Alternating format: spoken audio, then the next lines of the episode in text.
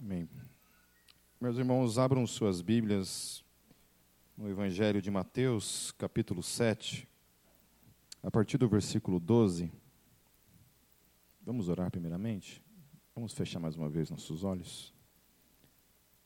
Santo Deus, eu quero te louvar pela tua palavra, Senhor, que também é uma porção necessária e alimento para o nosso espírito, Senhor. Tua palavra é nosso guia, é nossa, nosso senso de direção, é aquilo que nos dá propósito, sentido à vida, à esperança, ao nosso dia a dia. É o que nos agracia, Senhor Jesus, com o fundamento de construir uma casa sobre a rocha por isso, Senhor Jesus, fale conosco nessa noite por meio da tua palavra mais uma vez. Em teu santo nome, Jesus. Amém. Essa pregação, se eu fosse nomeá-la, eu colocaria o nome dela como os três fundamentos. O, porque ela vai trabalhar três coisas aqui em específico. Ela vai trabalhar os dois caminhos, Antes dos dois caminhos, ele vai trabalhar as duas portas. Jesus vai tratar a respeito de dois, duas portas que o ser humano pode optar por abrir e entrar. Fala sobre dois caminhos ao qual você opta por caminhar.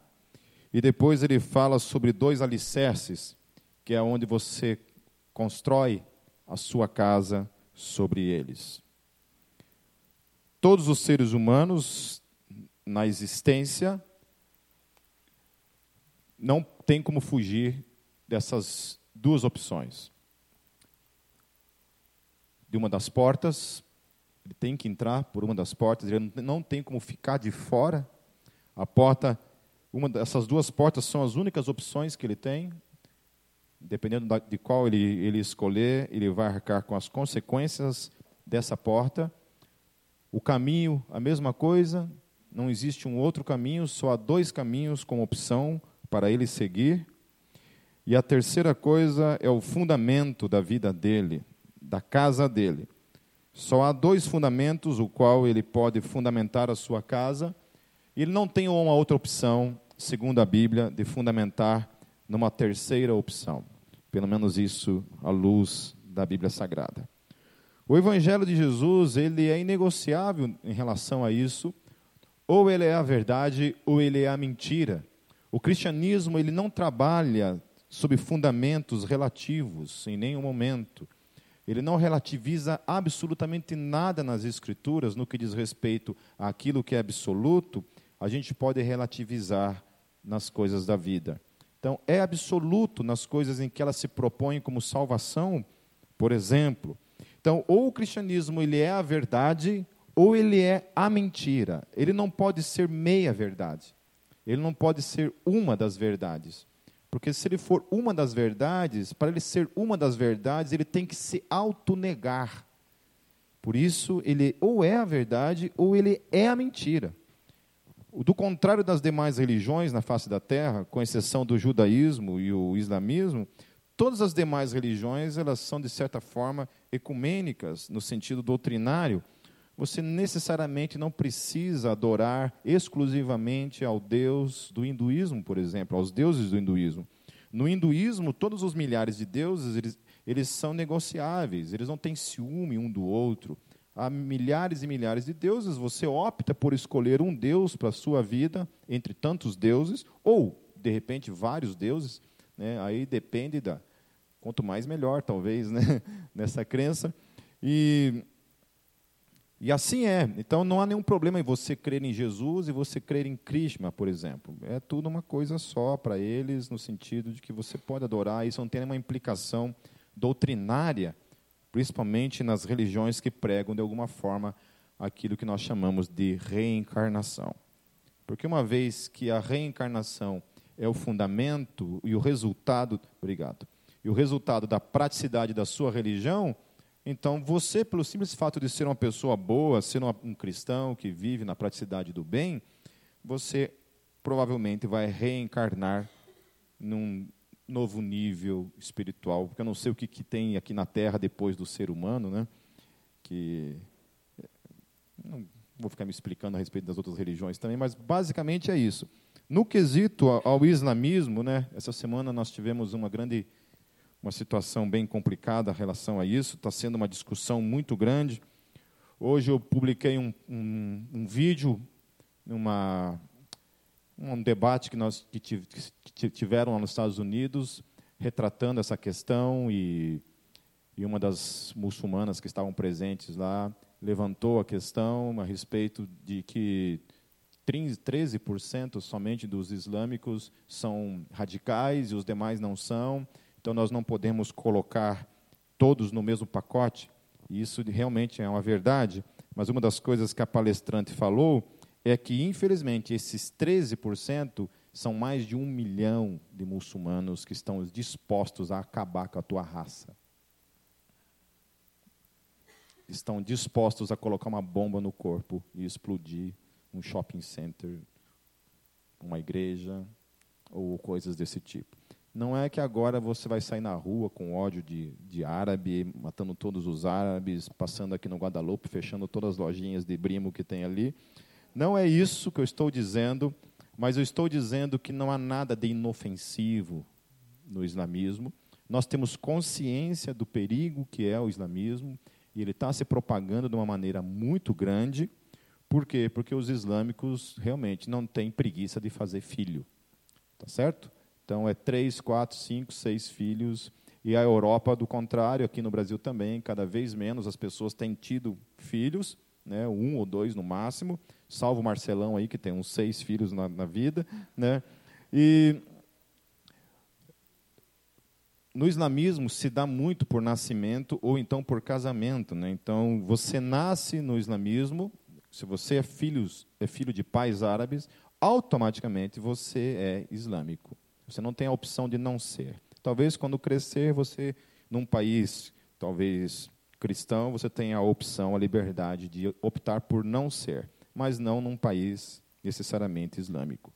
A segunda coisa também é que, além do nascimento, se dá muito por casamento. Lá em Foz do Iguaçu, por exemplo, é comum você ver um árabe casado com uma brasileira, e uma brasileira, quando casa, começando a usar burca, por exemplo.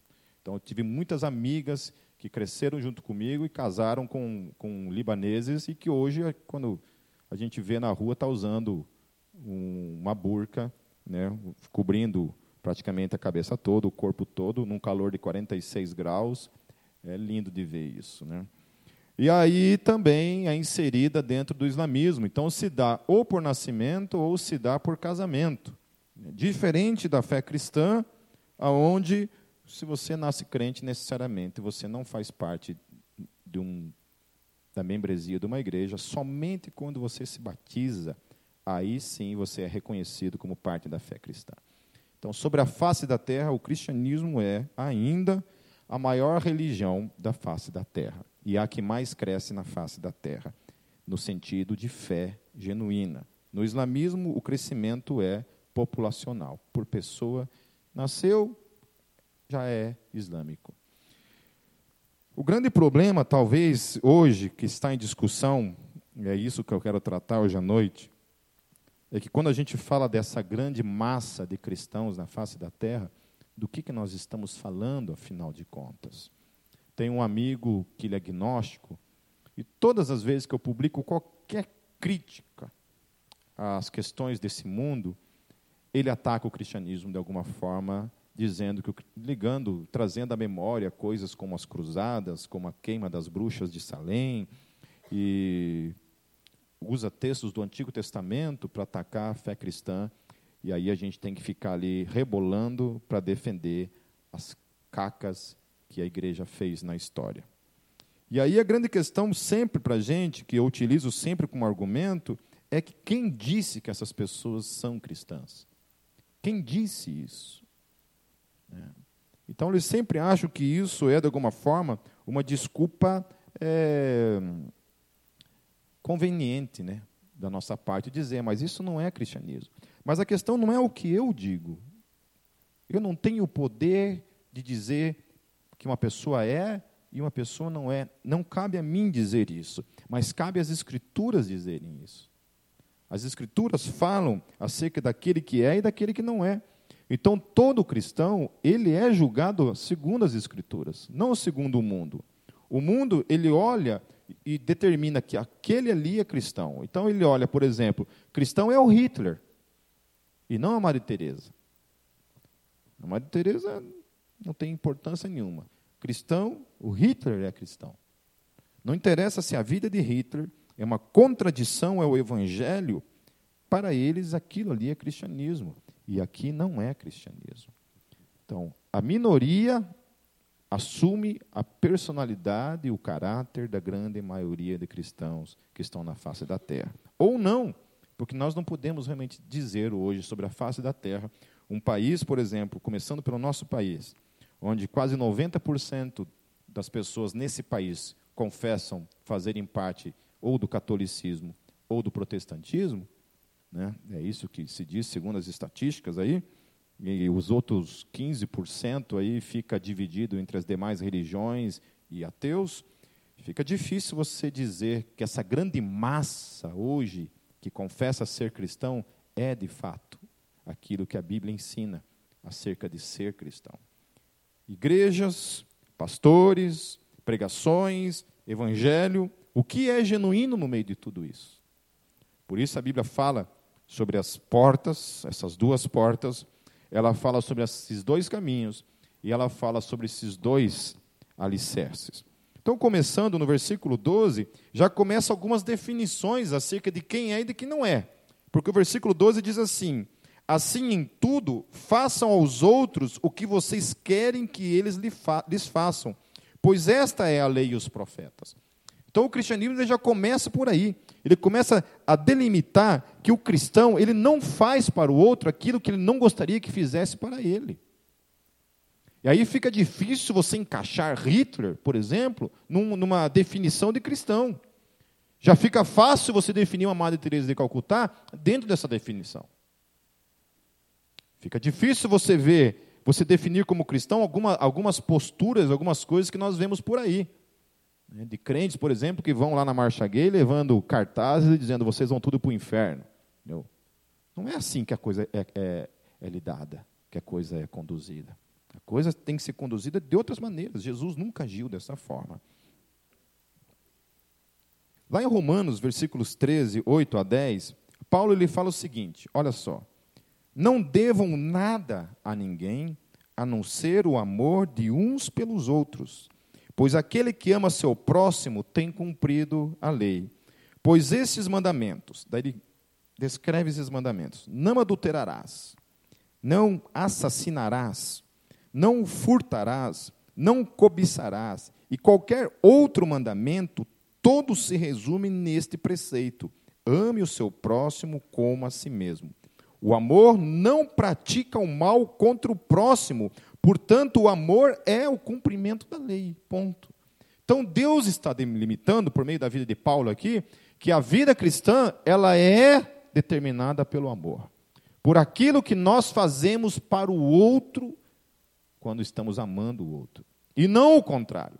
Então, quando a gente está falando de cruzadas, né? Dá uma impressão assim que o, lá no século IV, quando os muçulmanos invadiram o Império Romano e tomaram Jerusalém, dá uma impressão assim que os muçulmanos chegaram com penas, fizeram um monte de cócegas nos, nos, nos romanos, mataram os romanos de cócegas, né? e aí tomaram Jerusalém e é tudo bonitinho. Então isso é lindo. Aí quando os romanos vão lá e atacam novamente Jerusalém para reconquistar Jerusalém, aí, tá aí é um problema. Aí os cristãos estão sendo malvados, porque os cristãos estão matando os tadinhos dos islâmicos que não fizeram mal algum. Então, não há uma leitura imparcial nessa história. Eu olho para a guerra e olho que guerra é guerra, acabou. Ninguém vai para uma guerra para fazer cócegas em alguém, tá certo? Toda vez que você vê guerra, é sangue. Salvo quando Deus lá intervia e Deus mesmo matava todo mundo, né? Que eu acho mais legal, porque Deus é mais sangue nos olhos do que a gente, né? né? A Bíblia fala que Deus é um Deus de guerra. Ele é o Senhor dos exércitos. O nosso Deus é um Deus de guerra. Ele é um Deus de paz. Mas a hora que você chama ele para briga, ele vai. E a hora que Deus vai para briga, meu filho, ele é tão bom de briga né, que ele manda um dilúvio, por exemplo. Aí ele mata todo mundo mesmo. Só sobra uma meia dúzia ali. E a Bíblia diz que ele virá julgar a terra. E a Bíblia diz que Deus vai condenar o mundo por meio do fogo. Por meio do fogo. Então, eu não quero ser parte desse churrasco divino que vai acontecer no fim dos dias. Mas daí é o seguinte: quando nós estamos falando de guerra, por exemplo, quando um país invade, por exemplo, o Brasil, e ameaça estuprar nossas esposas, matar nossos filhos, qual é a postura do cristão? Como é que isso faz? Como é que se faz isso? Eu devo virar o rosto, deixar ele, ele violentar minha esposa, matar meu filho em nome uma, da fé cristã? É isso que a fé cristã nos diz? Hum. Como é que fica isso? Então, isso é uma discussão hoje na igreja. Como é que fica? Então, quando o cristão morre, eles dão graças a Deus. Quando o cristão se defende, o direito à defesa, aí eles nos julgam, nos chamam de assassinos. Então, o cristão nasceu para se lascar mesmo. A nossa fé é essa. Se você morre, você não, graças a Deus que você morreu. Se você se defende, você não tem o direito à defesa. Mas Paulo, ele está colocando aqui então essa questão do não assassinarás. Eu já expliquei isso no domingo passado, que não matar é diferente de assassinar. Alguém lembra disso? Que há duas coisas distintas nas Escrituras. Matar é uma coisa, assassinato é outra coisa. Por exemplo, guerra não é tratado dentro do decálogo. Morte que acontece por guerra não é contrário à lei, não é pecado. Por que, que eu estou dizendo que não é pecado? Porque depois do decálogo, dos dez mandamentos, Deus chegava e ordenava a Israel: vai para a guerra. E Deus liberava Israel para matar na guerra. E aquilo não era condenado como pecado. Os israelitas não tinham que voltar e pedir perdão pelas pessoas que eles haviam matado na guerra. Porque em guerra não é assassinato. Guerra na Bíblia é tratada de outra forma. É matar? É, mas as duas palavras no hebraico são distintas. A palavra usada no Decálogo, assassinar, não é a mesma palavra usada nas guerras de Israel, por exemplo. Então, quando os romanos saíam em guerra, por exemplo, contra, contra o Império Islâmico, eles tinham por princípio esse outro princípio de guerra, que era essa palavra matar. Em guerra, o cristão está habilitado e tem o consentimento para, no caso de guerra, ele pode matar. Eu estou falando para vocês do ponto de vista teológico, tá certo? Eu não vou inventar para vocês uma coisa que não é teológico. Assassinato é outra coisa. Um cara me buzinou no trânsito, fiquei estressadinha, peguei um pedaço de madeira, bati na cabeça dele e matei o cara. Isso é assassinato. Certo? Minha esposa, um dia lá, acordou de TPM, fez alguma coisa, fui lá, né, quebrei o pescoço dela. Isso é assassinato. Isso é assassinato. Então, nós estamos falando de um outro grau de coisa. Assassinato é você estar, por exemplo, numa guerra, o inimigo se rendeu e você, ao invés de prendê-lo, você mata ele. Aí você está assassinando ele. Mas na hora de troca de tiro ali, meu querido, aí é, você coloca na mão de Deus. E daí não é você quem mata, quem mata é Deus, porque é Deus que liberou que a tua bala chegasse lá e matasse o cara. É, você só apertou o gatilho, a bala é com Deus daí. Tá certo? Vocês entenderam isso? Que isso é, é, é uma questão polêmica, mas é, é, a Bíblia ela não trata a questão de guerra da mesma forma que o Decálogo trata. O Decálogo está falando de nós aqui, no dia a dia. Você não pode matar esse irmão. Você não pode matar as pessoas. A não ser que seja num caso legítimo de defesa, em que você tem que defender a sua família, tem que defender a você. Em uma situação como essa, aí você está liberado para isso. E em caso de guerra, aí a história muda tudo. Aí muda tudo. Invadir o teu país. O cristão tem a obrigação de defender a sua pátria. Tem a obrigação. Os caras estão com sangue nos olhos, estão loucos tão, tão louco para ser invadido, para matar tiro em todo mundo. É, e aí, quando, quando Paulo está falando dessa questão do, do não adultério, do, do, não matar, do não furtar, do não cobiçar, do não cobiçar ele está falando dessa não praticidade do mal no dia a dia, então. Tá certo? Esqueça esse negócio de guerra, que ninguém aqui está declarando guerra a ninguém, apesar de que fique, fiquem espertos aí, fiquem espertos. Daí Jesus vai tratar essa questão das duas portas, a partir do versículo 13. Ele fala assim: entre pela porta estreita, pois larga é a porta e amplo o caminho que leva à perdição, e são muitos os que entram por ela. Como é estreita a porta e apertado o caminho que leva à vida, são poucos os que a encontram. Ok? Então ele está falando de duas portas. E nós não temos como entrar numa terceira porta. Ok? Só tem duas portas. A que leva para a vida e a que leva para a perdição. Não tem uma terceira opção. Ok? Então, ou o cristianismo é essa porta que leva para a vida, ou ele não é nada. O cristianismo ele não dá, então, essa opção relativa. Ela, ele é absoluto. Só tem duas portas. Uma para a vida e outra para a perdição. O que é interessante é que a mesma passagem lá em Lucas 13, Lucas ele retrata uma, um pouco mais completo essa questão. Abram lá em Lucas 13 suas Bíblias, a partir do versículo 22. Diz assim: Depois Jesus foi pelas cidades e povoados e ensinava, prosseguindo em direção a Jerusalém. Alguém lhe perguntou: Senhor, serão poucos os salvos? Ele lhes disse: Esforcem-se para entrar pela porta estreita, porque eu lhes digo que muitos tentarão entrar e não conseguirão. Quando o dono da casa se levantar e fechar a porta, vocês ficarão do lado de fora, batendo e pedindo: Senhor, abre-nos a porta. Ele, porém, responderá: Não os conheço, não sei de onde são vocês, mas então vocês dirão: Comemos e bebemos contigo e ensinaste em nossas ruas. Mas ele responderá: Não os conheço, nem sei de onde são vocês. Afastem-se de mim, todos vocês que praticam o mal. Ali haverá choro e ranger de dentes, quando vocês virem Abraão, Isaque e Jacó e todos os profetas no reino de Deus, mas vocês excluídos. Pessoas virão do Oriente, do Ocidente, do Norte e do Sul e ocuparão os seus lugares à mesa no reino de Deus.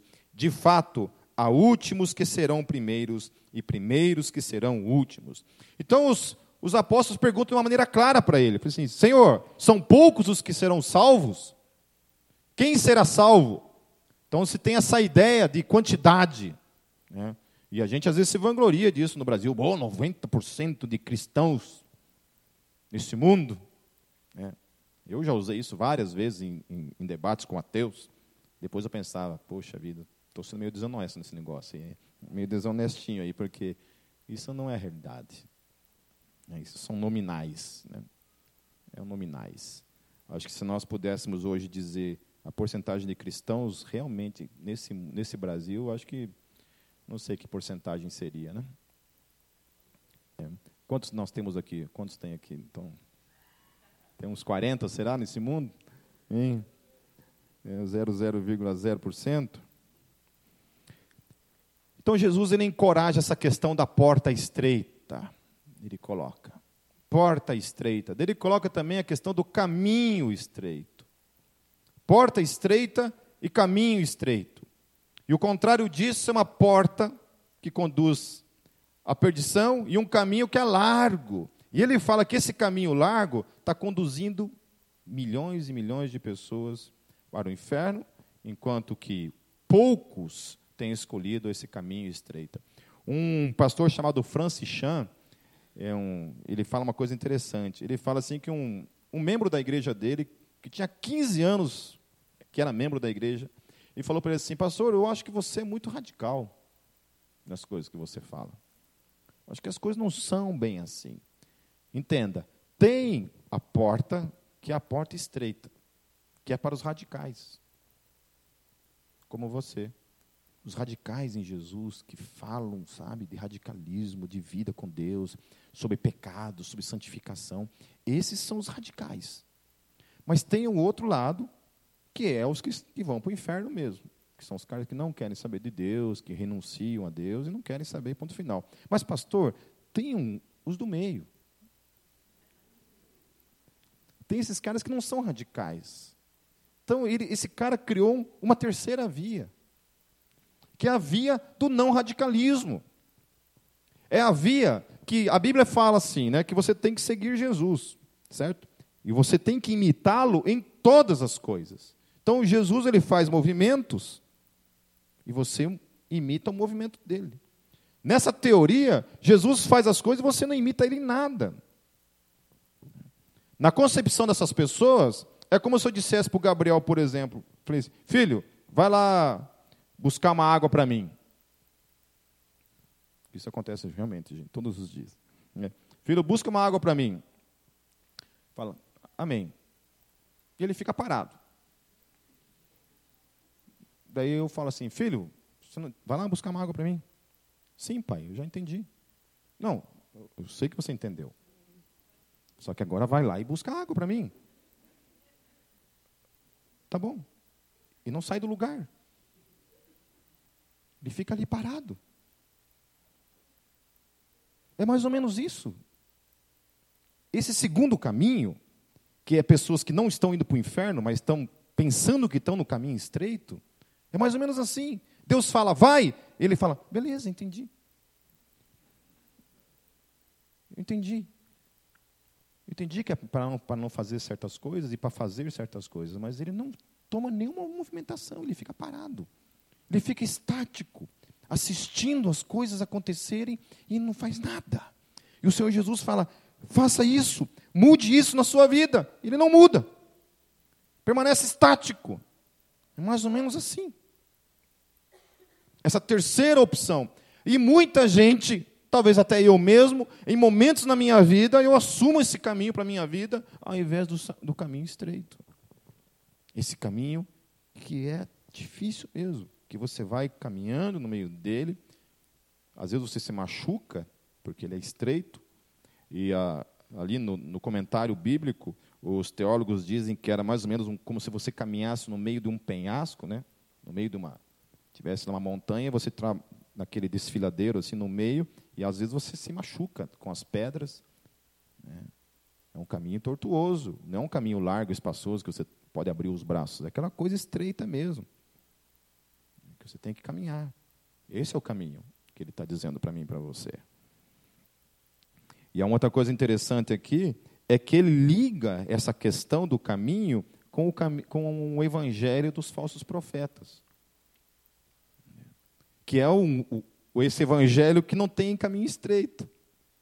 Que é esse evangelho que fala de qualquer coisa, menos de renúncia, menos de cruz. Porque é um evangelho do caminho largo. Vem para Jesus que você vai ser abençoado. Realmente, você é abençoado com muitas bênçãos nas regiões celestiais em Cristo Jesus, não há dúvida disso. A salvação é uma delas. É. Esse, esse, esse texto está falando sobre uma porta quando você entra no reino de Deus, e a Bíblia está falando que um dia essa porta será fechada. Mais ou menos como aconteceu na arca de Noé. Quando Deus fechou a porta, a Bíblia diz isso, que Deus fechou a porta. Não foi, Moisés, não foi Noé que fechou. Deus fechou a porta, a Bíblia diz. Quando Deus fecha a porta, ele traz juízo sobre a terra e ele destrói toda a terra, com exceção daqueles que tinham entrado pela porta da arca. A salvação em Cristo Jesus é a mesma coisa. Essa porta está aberta para as pessoas entrarem, mas um dia essa porta irá fechar. Então, aqueles que entraram por essa porta, que já estão inseridos no reino de Deus, que têm caminhado por esse caminho estreito, são esses que vão chegar lá.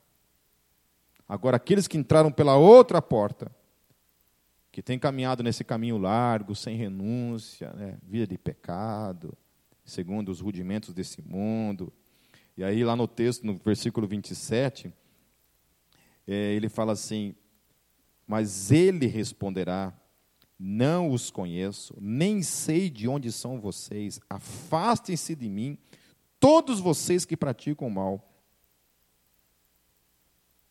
Agora, olha que interessante lá em Mateus, volta no capítulo 7 de Mateus novamente, lá a partir do versículo 15. Em Lucas, Jesus está usando uma parábola dessa porta, mas lá em Mateus, olha como, o que ele descreve acerca desse pai que fecha as portas. Quem que é esse pai? Lá a partir do versículo Versículo 15. Mas eu não quero falar sobre o versículo 21 e depois voltar lá no versículo 15. Lá no versículo 21, olha só. Nem todo aquele que me diz Senhor, Senhor, entrará no reino dos céus, mas aquele que faz a vontade de meu Pai que está nos céus. Muitos me dirão naquele dia: Senhor, Senhor, não profetizamos nós em teu nome? Em teu nome não expulsamos demônios e não realizamos muitos milagres? Então eu lhes direi claramente: nunca os conheci, afaste-se de mim, vocês que praticam o mal. Quem vai fechar a porta? O Senhor Jesus. Ele é essa porta, ele é esse caminho, ele é esse fundamento ao qual nós fundamentamos nossas vidas, é essa porta ao qual nós entramos, é esse caminho ao qual nós percorremos, porque ele é o único caminho que pode nos levar até Deus. Ou isso é uma verdade, ou isso é uma mentira. O cristianismo não negocia isso. Não existe uma terceira opção. Ou não tem uma outra opção. Não ser tão radical assim, mas também não precisa ser né, o Satanás. Né, você pode ser meio termo. Você pode vir na igreja todo domingo, por exemplo, e não ter compromisso com mais nada. Posso ser crente domingo e durante a semana eu ser uma desgraça na sociedade. E aí o Pipe que se lasque depois para defender eu, eu lá no, no Facebook, lá nas discussões dele. Um cara que hoje é ateu lá num debate falando assim: Eu conheço vocês, eu já fui evangélico um dia, eu sei o que, que vocês pensam. Falei assim: oh, pô, encontrei Deus finalmente. O cara conhece todo mundo, né? Deve ser Deus. Eu falei, não, meu querido, a minha você não conhece, então, sorry.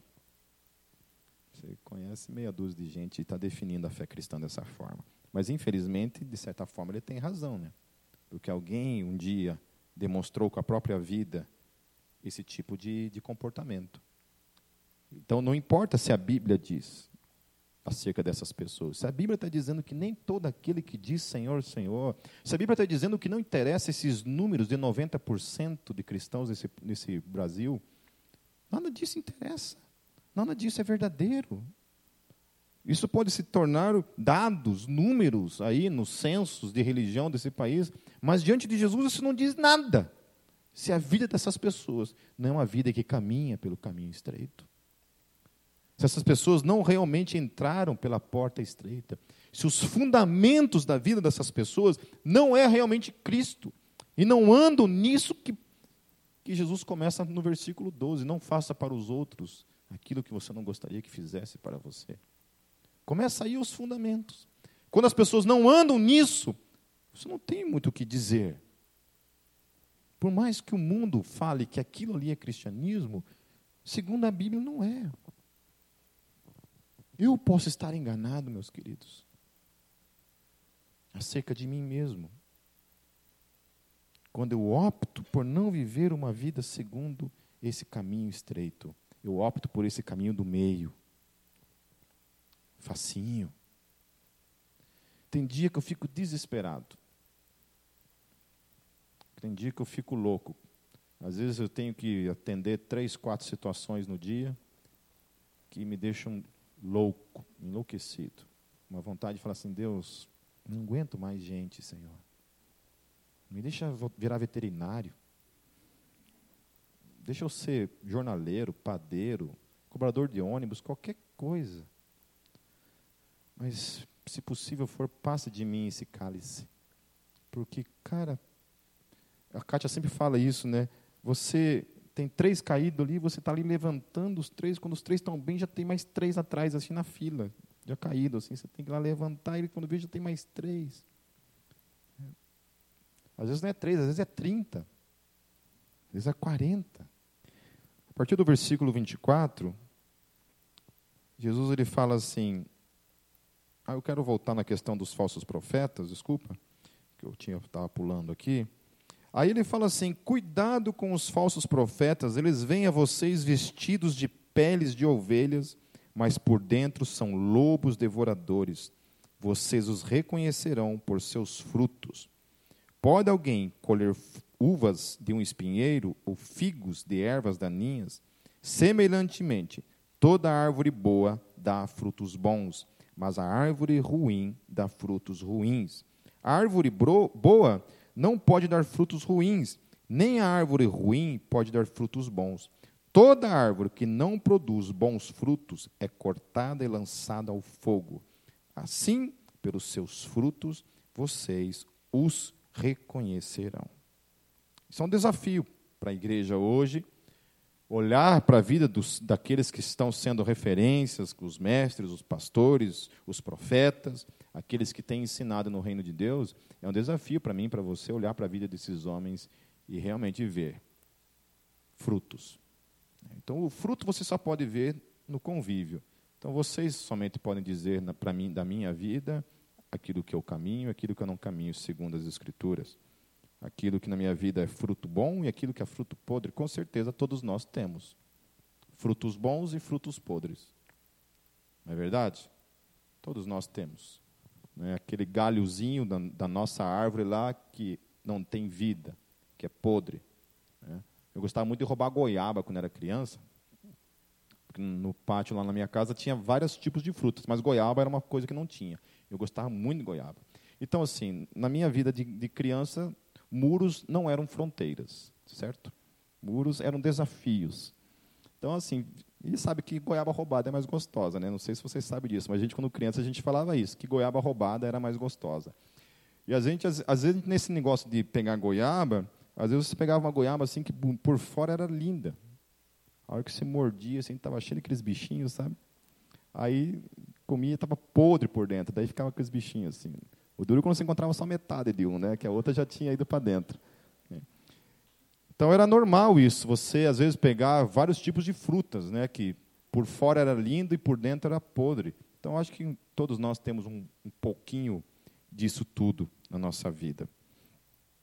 Olhando para o versículo 24, então, para encerrar, portanto, quem ouve as minhas palavras e as pratica é como um homem prudente que construiu a sua casa sobre a rocha. Então ele está falando sobre alicerces. Ele está falando que, então, quem entra pela porta, que é Cristo, amém? É, pela porta estreita, e quem caminha pelo caminho estreito, e ele está falando sobre uma terceira questão aqui. Quem fundamenta a sua vida naquilo que ele ensinou e pratica. Então, lembra quando eu falei do exemplo aqui, que eu citei aqui do, do pastor Francis Chan, relacionado, por exemplo, a essa questão, né? Filho, traga água. Sim, então não é ter conhecimento das Escrituras, não é ter conhecimento do Evangelho. O cristianismo não é isso. O cristianismo não é conhecer a Bíblia. O cristianismo é conhecer a Bíblia e se tornar praticante daquilo que ela ensina a cada um de nós para praticarmos no dia a dia. Quando não, nós não praticamos aquilo que as Escrituras nos ensinam, em outras palavras, Jesus está dizendo aquilo que ele vai falar em seguida. Lá no versículo 26, ele fala assim: Mas quem ouve estas minhas palavras e não as pratica, é como um insensato que construiu a sua casa sobre areia. Caiu a chuva, transbordaram os rios, sopraram os ventos e deram contra aquela casa, e ela caiu, e foi grande a sua queda. Grande a sua queda. Quando eu e você construímos a nossa casa sobre esse alicerce, qual é o alicerce? As Escrituras. Esses tempos uma pessoa pediu para a Kátia, estava passando por uma situação complicada no casamento, e pediu para a Kátia, falou para a Kátia que ia num psicólogo. Aí a Kátia ficou, falou assim, olha, depende do psicólogo, né? então deixa eu vou te indicar um psicólogo cristão, né? de preferência. Né? Por que cristão de preferência? Porque eu conheço dois exemplos aqui dentro dessa igreja de mulheres que estavam passando situações de crise no casamento e procuraram um profissional de, de um psicólogo, e esse psicólogo falou simplesmente assim: vai ser feliz. Vai ser feliz. Ser feliz é desista. Vai ser feliz. Desista do seu casamento. Coisa que nenhum psicólogo cristão vai dizer na vida. Vai dizer na vida. Então, fundamentar a vida é fundamentar a vida segundo aquilo que as Escrituras falam. Então, toda escolha que eu vou tomar na minha vida, eu devo olhar para as Escrituras e olhar para ela e dizer: puxa vida. Aí faz sentido aquilo que, aquele ditado antigo, né? No meu lugar, o que faria Jesus? Né? Eu sei que tem gente que se pergunta isso o tempo todo, né? Está no trânsito lá, por exemplo. Né? No meu lugar, o que faria Jesus? Eu sei que tem muita coisa que eu faço que Jesus não faria nem a pau. Muita coisa que eu faço, com certeza ele não faria. Né? E tem muita coisa que ele faz que, infelizmente, eu não faço e deveria fazer.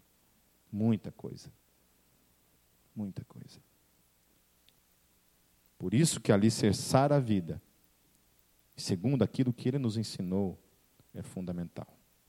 E aí, do que, que ele está falando como fundamento? Tudo aquilo que ele falou desde o, desde o capítulo 5 capítulo 6 e o capítulo 7. Quando eu pego todos, todo esse discurso dele, os fundamentos que ele está dizendo ali, e eu fundamento isso na minha vida, e eu construo a minha casa nesses fundamentos, que é Deus, família, amigos, caráter, conduta, isso é fundamento sobre a rocha. E aí, pode vir o um mundo, pode vir qualquer coisa, a Bíblia está falando. Ó, caiu a chuva, transbordaram os rios, sopraram os ventos e deram contra aquela casa ou contra a tua vida, e você não cai, porque tinha os seus alicerces sobre a rocha. Aleluia. Por que, que tem tanta gente sendo roubado, engolido, comido por esse mundo? Porque o alicerce, o alicerce não está sobre a rocha. Quando meu pai foi assassinado, gente, nem por nenhum momento a minha fé foi abalada. Porque a minha fé estava fundamentada na rocha que é Cristo Jesus. Aleluia! Mas eu conheço gente que, quando morre o cachorro, tem crise existencial com Deus. Não estou dizendo que o cachorro não é, não é um motivo para você se entristecer. Toda vez que morria um cachorro meu, eu chorava. Eu, Fazia até enterro com, com direito a velhinha e tudo, velório, tudo. Hum. Quando, normal você amar os animais, né? Mas estou dizendo que, por favor, né? Por favor. Alguém está iludida nessa vida. Quando eu perdi meu pai, depois uma amiga minha falou assim: Ah, Pipe, se acontecer comigo isso. Se acontecer comigo, se meu pai ou minha mãe morrer, Deus esqueça de mim. falei, como assim? Você acha que teu pai também vai durar para sempre? Não sei. Deus que se vire. Deus que trate de voltar logo.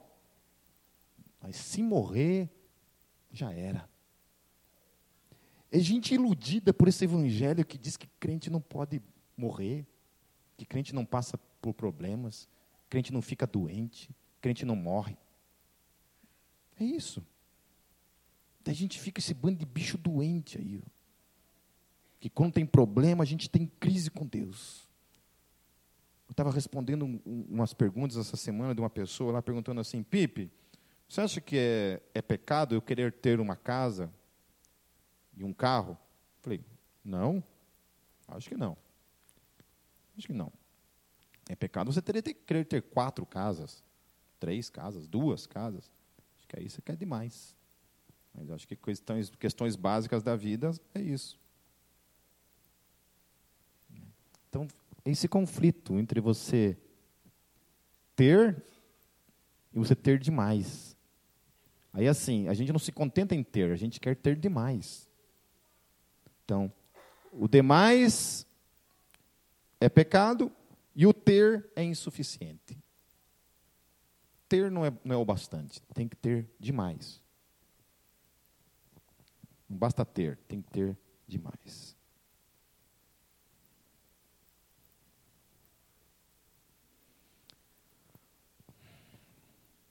Nós temos então duas portas, dois caminhos e dois alicerces.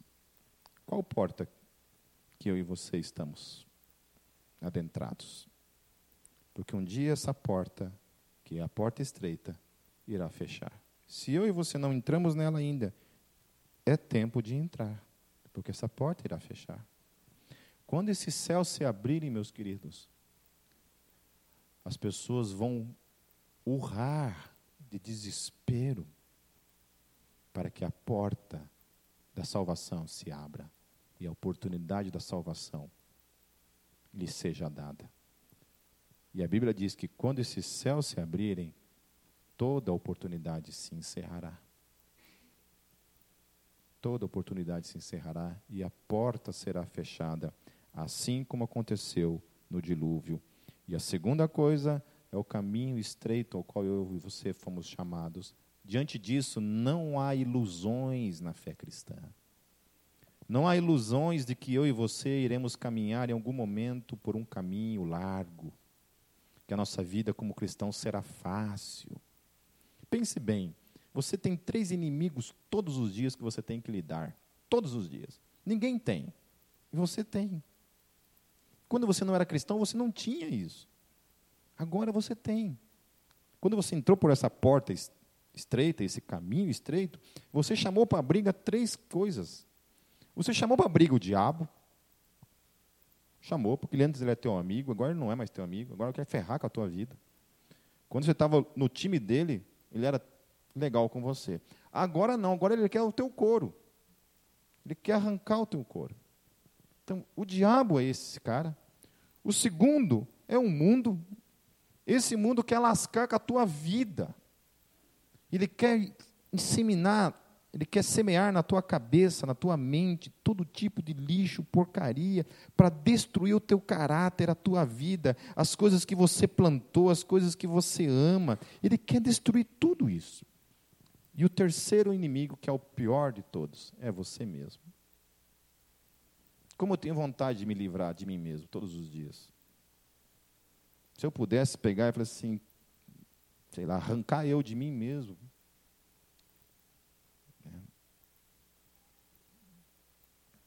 Três inimigos. E a terceira coisa é onde nós estamos fundamentando nossas vidas, segundo aquilo que o mundo tem dito, ou segundo aquilo que as Escrituras em Cristo Jesus nos ensina. Aonde eu e você estamos caminhando, aonde eu e você temos alicerçado a nossa vida.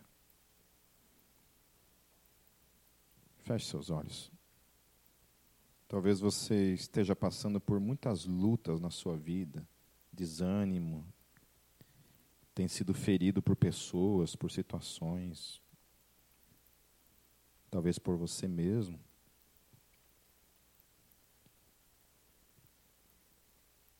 Mas se você tem procurado viver uma vida segundo o ensino de Cristo, se alegre com isso. Se alegre porque isso implica que você está caminhando pelo caminho estreito. Tome cuidado quando as coisas estão fáceis demais, quando a vida não tem luta.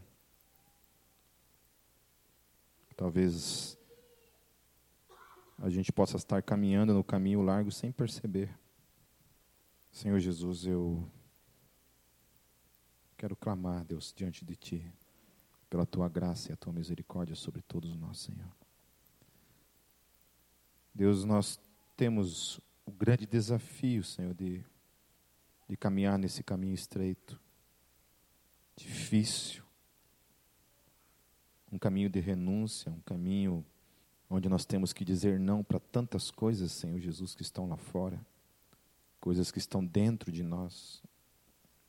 Senhor Jesus, mas há uma garantia, não naquilo que eu estou dizendo, mas naquilo que a tua palavra diz.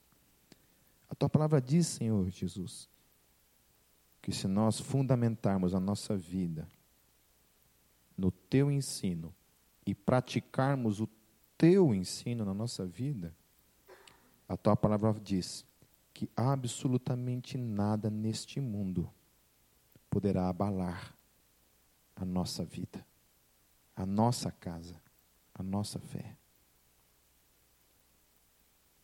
Por isso, Senhor Jesus, eu clamo diante de Ti que o Senhor nos dê a graça, Senhor, de não somente sermos ouvintes da Tua palavra, conhecedores da Tua palavra, mas eu clamo para que a gente seja, Senhor, praticantes da Tua palavra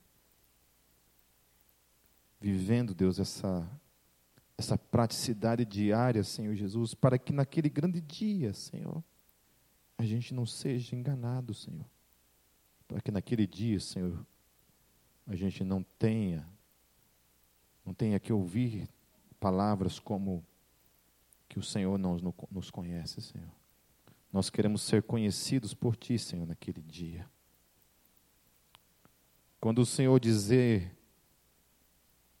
Vinde a mim, benditos. Que a gente seja, Senhor. Que a gente esteja incluído nesses benditos que subirão para toda a eternidade, Senhor. E quando a porta se fechar, Deus, a porta da salvação, em definitivo se fechar, Deus, que nós estejamos, Senhor, do lado de dentro da porta estreita que o nosso caminho, Senhor, seja esse caminho estreito até o fim dos nossos dias. E que a nossa casa, Deus, permaneça sobre a rocha por toda a eternidade, Senhor. Eu clamo a Ti. Clamo por mim e por cada um dos que estão aqui e dos que não, dos que não estão aqui nessa noite. Em Teu nome, Jesus, eu oro e te agradeço.